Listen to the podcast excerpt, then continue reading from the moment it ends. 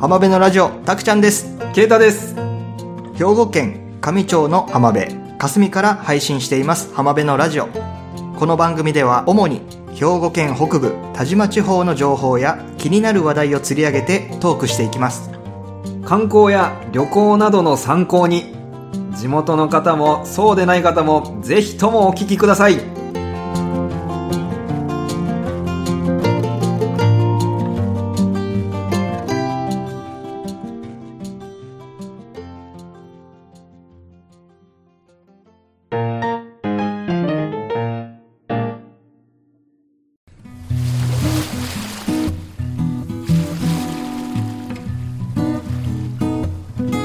さあ始まりました、はい。よろしくお願いします。本日もよろしくお願いします、はい。まず最初にはい。お知らせがあります、えー浜辺のラジオで霞ジオパークマラソンが行われますよと言いましたけどもはい。中止になりました残念残念残念残念例のあの影響です。こうの影響ですねはい。僕もエントリーしてたんで、ですよねはい。走れると思ってたんですけどね。まあ仕方ないですね、こればっかり仕は。方ないですねまあ、僕のね働いてる会社の人もはいエントリーしてたんですけど、はあ、はあはあはあ、もうこれは悔しいとうん。で悔しいからはい。一人で走るって言ってましたよあ、僕も走ろうかな、 それ。まあね、この状況ですもんね。うんまあ、来月、えっと、4月の25だから、まだちょっと時間があるとはいえ、ね、それに開催するにあたって、やっぱり事前の準備とか、そういうのもあるでしょうし、うんまあ、うんそれをこう、含めてね、今回の結果になったんじゃないのかなとうん思います。ですねはい。あとねはい。もう一つお知らせがあるんですよはい。浜辺のラジオの番組構成あるでしょはいはい。その番組構成がうん。 「あなたのおかげ」というポッドキャスト番組にちょっと使われておりますおすごい嬉しい。ありがとうございます。ありがとうございますこの「あなたのおかげ」というポッドキャスト番組はですねはい。荒川区の、まあ、地元の情報を発信したいということではい。地元情報は浜辺のラジオさんが素晴らしいということで採用してもらったんですよねこのわあ番組構成まあ嬉しいじゃないですか。なんで荒川区の情報もたくさん詰まった番組になっておりますうんうんうん。それ以外にもね専門的なことも語られてる番組なんですけどもあのー田島のニュースってやつですよね。そうですの田島情報を紹介してたんですけど、あなたのおかげでは荒川区の情報、ニュースをご紹介するということで使っていただいてます。ぜひ聞いてみてください。ところで、あのー前回募集してたあれ、来たんですか土下納豆ですかそうそうそうそアマンさんだけう。いいすごいでしょありがとうございます。ありがとうござい ます。まあ前回簡単に、まあ、こんなんややりたいなーって言って、はいはい紹介しただけなので、ああ、そう、ぼんやりとね。ぼんやりと言っただけなので、うん。ちょっと本格的にね、は募集したいなと思ってるので、あまず、アマンさんのい。はい。土下納豆をこれから紹介して、まあ、こんな番組だよっていうのをシェアしたいなと思うんですが、はいえーその前にこの土下納豆ディナーのはい。ジングルをはい。メックさんに作っていただいたんですよ。はいはいはい。その音声が届きましたので、おおまあ、もしかしたらこの裏で今流れてるかもしれないんですが、はい。ちょっとゆるい感じの曲です、うんうん。もうゆるいコーナーにしたいからゆるい曲にしてくださいとお願いしてはい。ゆるく作ってもらいましたあありがとうございます。りがとうございます歌詞作ったんですよ僕あ、そうなんですか簡単にパパパッと歌詞を書いてはいはい。でこれでお願いしますとメックさんにおおそしたら数分で帰ってくる数 分ですごいね。できま したって早っ土下納豆ディナーの音楽に合わせてアマンさんのはい。土下納豆ディナーを紹介したいなとお願いします。補足すると土下納豆ディナーってどない納豆ねんってことですあ、そうそう、そうですね。 あではアマンさんのはい。土下納豆ディナー他人事ですが東京マラソンの一般参加が中止になったのに参加費約1万6000円は返金しないとのニュースを見てそれはないだろうと思いました土下納豆ディナーどげどげどげどげどげ納豆確かにこれ1万6000円って大きい金額ですもんね、めちゃめちゃ大きいですね。でこれが返金されないっていうのはまあかなり痛く1万8000ってなかったっけ海外か海外の選手が1万8000らしくて、でじゃあそれも返ってこないってこと来ないんでしょうね。当選するのもね、かなり難しいんでしょ、う東で京マラすソよンで。ねいやこれでもむちゃくちゃわかるんですよ僕ですよね。まさにで冒頭でも言いましたジオパークマラソンがあの中止になりうん。で当然僕参加費払ってたん で返金ありませんありま せん。霞ジオパークマラソンも 返金はありません。ただねあの東京マラソン1万6000でしょ、うん。あの僕エントリーしたのあの33キロの途中下車コースなんですけど6000円です6000円でも OK よでも痛 いね6000円痛いね、うんもう霞ジオパークマラソンに対しても、どけなっとうでなどげどげどげどげどげ納豆どげまあそんな感じで、はいこれからも随時、あなたの感じるどないやねん、つまり、どげ納豆ディナーを募集しておりますので、Twitter や Facebook、もしくは Gmail の方に、どげ納豆のコーナーとかね、書いてもらって送ってください。よろしくお願いしますよろしくお願いします。ツイッターでしたら、ハッシュタグ、ドゲ納豆でつけてもらえたら、コメントも見つけやすいと思いますので、はい、ぜひともよろしくお願いします。お待ちしております。お願いしますそれでは続きまして、こちらのコーナー。田島のニュース兵庫県北部田島の話題。神戸新聞から田島の気になるニュースをピックアップ。まず最初の記事は、こちらの記事です。タレントミラクルひかるさんら参加豊岡で共同企画展開催へ兵庫県豊岡市内の私立文化施設三館による共同企画展覧会が3月20日から4月19日伊藤清永記念館これ伊豆市ですよねはいで開かれるということですうんミラクルひかるさんが豊岡市出身なんですね僕ら年近いんじゃなかったでしたっけ同級生でしたっけえそうなんですかなんかそんな話も聞いたことあるんですがへえまあ、違う学校だったんで僕は分からないですけど圭太君豊岡の学校に通ってたってこといでやどうなんですか 初めて知りましたけどなんか宇多田ヒカルさんあーそっくりな人がなんか豊岡にいるぞっていう噂は当時聞いてたんですよねかあへのー高校の頃そんな話聞いたことないですかいや記憶にございませんございません ミラクルヒカルさん豊岡市出身ですがはい漫画家日浦悟さんやアーティスト15人が携わって美術や音楽などさまざまなアートを使った企画を展開するへえということなんですよね今ねこの影響でそういったなんかイベントってね縮小傾向にあるじゃないですか、うん行ってみたいですよねそういう方たちが参加される展覧会伊豆市ですもんねうんうん行ってみよ午前9時半から午後5時入館料は300円20日は無料だそうですうへえ水曜日は休館日ですのでご注意ください伊藤清永記念館の電話番号は0796-52-5456ということですまた気になる方はぜひぜひぜひご一足報ををはいお運びくださいはい僕の記事なんですけどはい平和 的なあの話題を平和的なあのピックアップしました、はい40年続けて初めて1 3キロの巨大大根収穫豊岡市13キロすごいっすよね、えー記事を読んでみます、はい兵庫県豊岡市の畑で例年の倍の重さとなる約1 3キロに育った大根が収穫された隣の畑でも別品種の大根が大きく育ったといい約40年続けているがここまで大きくなるのは初めてと作られた方も驚いているびっくりしますよねどうやったらそんな大きくなるわけなどどう作ったんいやなんかね今年は気温の影響もあるんでしょうねうん暖かかったんでそれがまあ成長につながったんじゃないのかなというふうには記事に書いてますねへ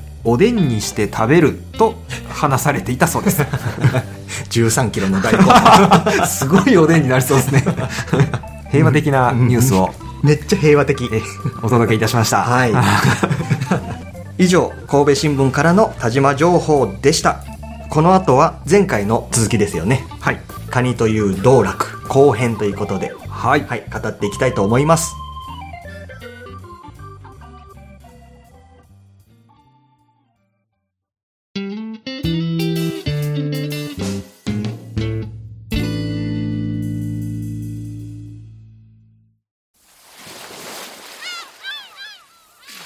カニという道楽、西日本出版社から出している、あの、広尾勝子さんという方が書かれた本なんですけど、これ前回からね、これを紹介しながら、カニについて、えーお話をしてるんですけども、前回までが第1章から第4章までの本の内容をちらっとご説明したんですけども、えー最初はズワイガニとはっていうところからね、始まって、あと、カニ道楽ですよね。都市部にカニを持ち込んだ人、今津義雄さん。そこからカニツーリズム誕生とカニの流通、えー芝山港での、えー競りの様子ですとか、タグのことなんかをお話しして、で、あとカニ産地を行く丹後や越前、田島や浜坂など、まあ、木の酒温泉も含み、で、その後、ズワイガニの日本史、ズワイガニと人はいつ出会ったのかと。ねどうやら江戸時代じゃないのかと。そうそうそう。結構古くからカニとね、出会ってたんですよね。うん。で、最後、この第5章がですね、かなり重いテーマなんですよ、普通は。まあ、笑えないテーマですよね。はーい。4章まではね、結構、あ、そうなんだ、これ面白いねっていうポイントたくさんあったんですけど、うんこの第5章、カニという道楽を守るために、はい。カニにまつわる漁業について、うん。の、いろいろな現状といいますか、難しい状況というのを、まあ、突きつけられる感じですね。ズワイガニの漁獲量の推移。うーん。とかね。そうなんですよ。まあ、ざっくりその第5章の内容を言うと、まあ、ズワイガニの漁獲量の推移っていうのが最初に出てくるんですけど、これがね、1970年代からもう激減をしておりまして、うん。 1963年から4年には、1万4000トン以上漁獲していたものが、それ以降、1990年前後には、約2000トンに割り込むと。ガクンと落ちましたまあもね。のすごく数が減ったということですよね。うん。あと、その減少が影響して、そのカニの量期やカニの取る量ですよね。そういうのを考えていこうじゃないかという流れがカニを取る産地で行われてきたと。まあ、量期を設定したり、あと、タック、総漁獲可能量という、取っていい量っていうのが決まってるんですよね。そうですね。取れるだけ取ってもいいということではなく、うん。その可能量というのが、その県ごとに割り当てられると。そういった話とか、あと IQ。これも漁獲量の制限に関することなんですけど、これまだカニでは導入はされてはないんですけど、漁獲量を資源を保護するためには IQ を導入すべきなんじゃないのかなという話が書いてあります。はい。で、カニの資源保護のことにも書いてあるんですけど、うん。カニを取る漁師さんのこともね、はいはい。あの、今後続けていくには、その漁師さんがいないとやっぱカニ取れないじゃないですか。担い手の方の、まあ、後継者不足っていうのも大きく書かれてて、これはかなり難しい問題ですよねう。ん、今、全国的にも船が減ってきている、ねうんうんうん現状がありますから。はい。まあ、この芝山港のね、漁船もそれは例外ではなく、んやっぱり、ね、若い方が漁師をされるっていうのもかなり少なくなってきてて、うんそのカニのね、資源としての問題もありますし、それを取ってくる漁師さんも、この後存続できるのか、というのを言われてるわけなんですよね。存続できるのか。まあ確かに、漁師さんも減ってる。うん。まあ船も減ってる。うん。これはズワイガニ漁だけの話ではなくて、まあまあ、確かにね。うん。全国的にねそうだよね。全国的に見られることだよね。さっきタックの話がありましたね。うん、うん、うん。総量、総漁獲可能量、はい TAC。どれだけ取ってもいいかっていう上限があるということなんですが、うんうんうんこれ日本では7魚種、8種類しか規制はされてないと。うーん。まあ、一つ目が、マアジ。二つ目に、マサバ、ゴマサバ。まあ、要はサバですよね。で、三つ目に、太平洋クロマグロ。四つ目に、マイワシ。で、五つ目、サンマ。六つ目、スケトウダラ。で、七つ目に、ズワイガニ。八つ目に、スルメイカ。この7魚種8種類にタックという制限がかけられてますよと。っうーん。うん、ていうのも取れないから。うん、うん。でも少ないですよね。うん。漁獲量が、まあ、ガクンと少なくなってきてるから、この TAC を、まあ、制限かけましょうよっていうことなんですが、うーん。このタックを決めたから、OK っていう話でもないわけですようん、う。ん、このタックの弊害っていうのがあってう、ん。うん。いくら政府がタックを決めたところで改善されるわけではありませんと。例えば、今年のサンマは1000トンまでしか取ってはいけないです、としたとしましょう。はいはい。すると、解禁日になると、すべての漁船が沖に出て行って争うわけですよね。うん。 1000トンになってしまうと取れなくなってしまうから、もあーう取ったらダメだよ。はいはいはい。だから競争になるよね。うーん。だから制限が来る前に少しでも多く取ろうとみんな思うから、この辺がタックの弊害になってくると。なるほど。我先に行っちゃうわけやね。そうそうそう。で、同業者同士で喧嘩にならないように、個別に対して漁獲量を決めることも重要ではないのかと。はい。で、それが、さっきも出た IQ ってやつで、うん。うん個別割り当て方式ってやつね。で、もう一つあるんだよね。ITQ。譲渡性個別割り当て方式っていうのがあるんだけど、ここはちょっと専門的な話になってくるので、でも簡単に言うと、うん。うんうん。まあ、1000トンまでって決めたときに、うんじゃあ、タクちゃん丸は500トン取りましたと。はで、ケータ丸は300トンまでですと。い。うん。で、他の船が200トン取って1000トンに達しました。はい。いや、ケータ君300トンだねと。うん。あじゃあ僕100トンあげるよ。っていうことができる制度が ITQ なんですよね。へだからおえ。互いで400トン400トンにしようよとか。ほうほうほうほう。これが譲渡性個別割り当て方式 ITQ。個別に割り当てられた、その取っていい量を、こう、譲ったりできるってことだよねっ。ていうのが ITQ。もう一方の IQ 制度っていうのは、単純に個別割り当てですから、タクちゃん丸は300トンまで。うん。うん。もうこれ以上取ってもダメですよう。んうん。ケータ丸は、じゃあ500トンまでですよ。船大きいですから500トンまで取ってもいいですよ。うん。これ譲渡なしでね。ほうほうほうほう。船によって割り当てる。ほーんっていうのが IQ。っていう制度なんですね。なるほど。うん。魚が取れなくなってきてるっていうのも、日本の海は恵まれすぎていた。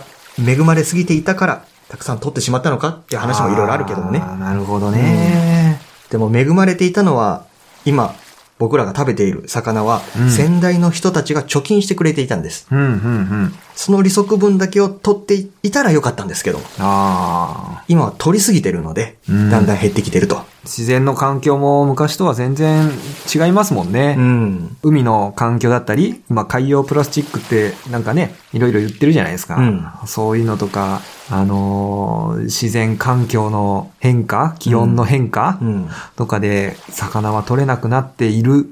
うん一方で、乱獲というか、取りすぎている部分もあって、うん。そのツケが今後、ね、どうなってくるのかっていうのがかなり心配ですよね。そのツケがすでに出てると言っても過言ではないあーわはいはいはい、はい。けなんですがう、ん。だって、あの水産庁が、うん。スルメイカがクラッシュしたって言ったんだね。なんですか、クラッシュって。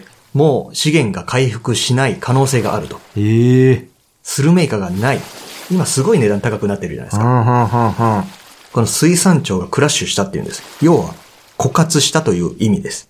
へ他にも、え。うん。ニシンも昔は取れすぎて困るぐらいだったんだけど、うんうんうん乱獲が続いて激減したとかね。ほぼクラッシュしてたんだよね、ニシンもね。へえ。で、一度クラッシュしてしまうと元に戻ることはかなり難しいと言われているので、さあ、ここで漁獲規制がどうなってくるのかってことですよね。うーん。水産資源枯渇の危機にあるということでね、うん。生産量がピークな時っていうのが、うん。 1984年、我々生まれた年ですよ。ほうほうほ昭和59年。この時に1282万トンだったんです。う。うんうん。だけど、2016年、平成28年ですよね。うん。この頃は436万トン。ガンと減ったんです。へえ。 1282万トンから436万トン、約3分の1まで、まあ、漁獲量ですようんうんね、うん。が落ち込んでいますと。これグラフあるんですけど、グラフを見るとね、うん。前年超えたことがまずないんです。かなり深刻ですよね、これ。これ一般企業で考えたら倒産してますよ。 生産、その分利益が落ちてるっていうことです3もんね。分の1だもん。だから今、遠洋漁業の人たちとかって、子供に後を継がせようとしないっていうのもまた一つあるわあけ。ー儲からないから。あーやっぱりね。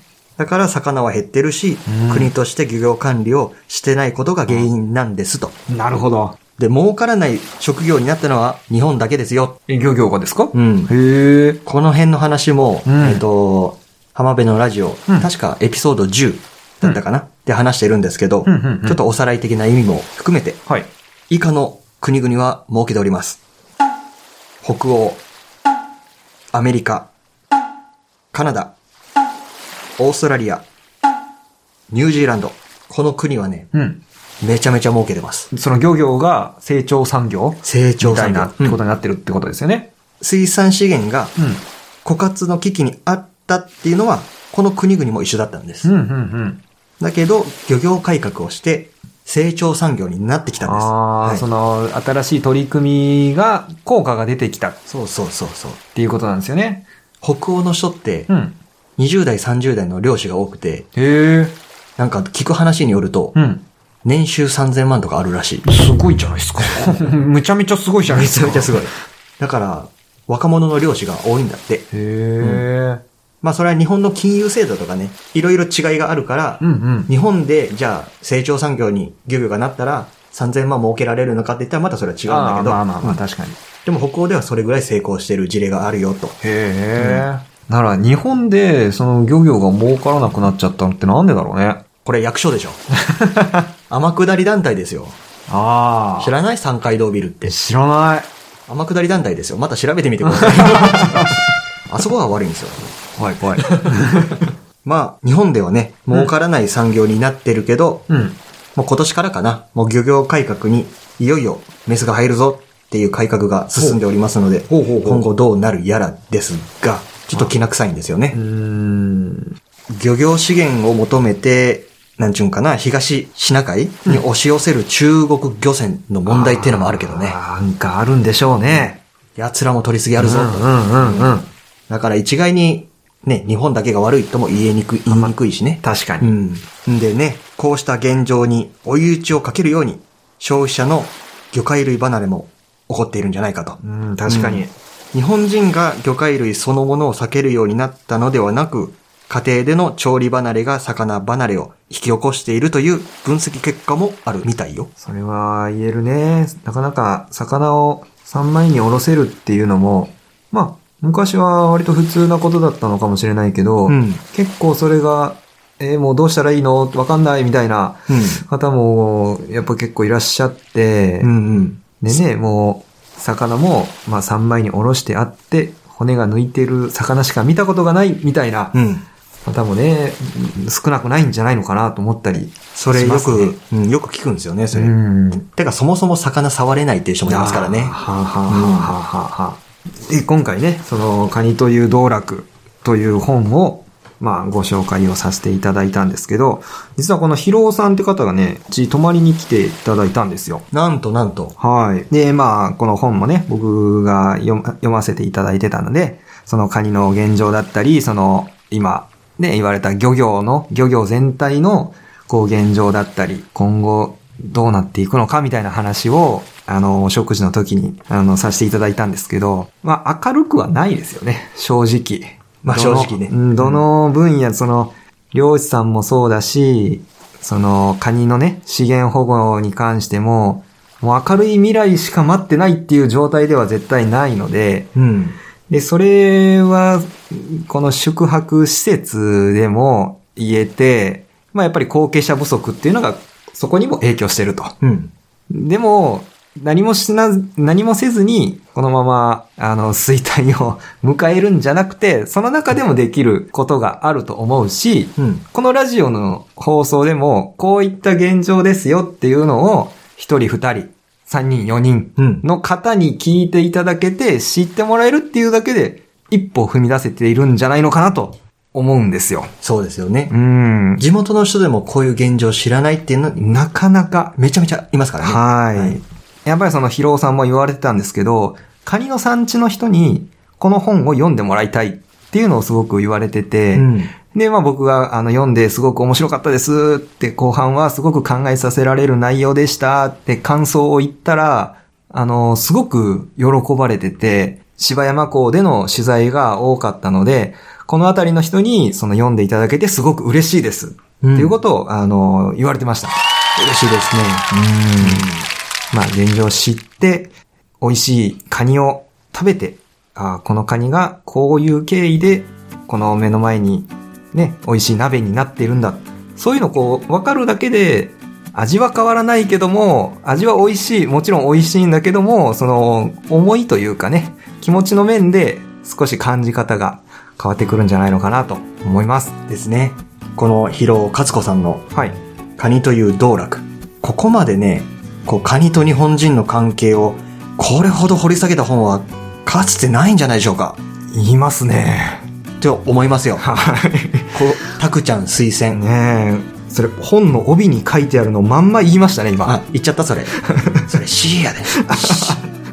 この地元の漁業ってどうなって兵るん庫だろう県ね。上町から配信しております。浜辺のラジオ。Twitter、Facebook しています。Twitter は、ハッシュタグ、浜辺のラジオで、ぜひコメントや感想など、つぶやいてください。その他メッセージ、リクエストなどお便りも募集しております。メールアドレス、浜辺のラジオアットマーク gmail.com 浜辺のラジオアットマーク gmail.com まで。詳細はポッドキャストの概要欄、エピソードメモにてリンクを貼っていますのでご確認ください。それでは皆さん、また次回お会いしましょう。さよなら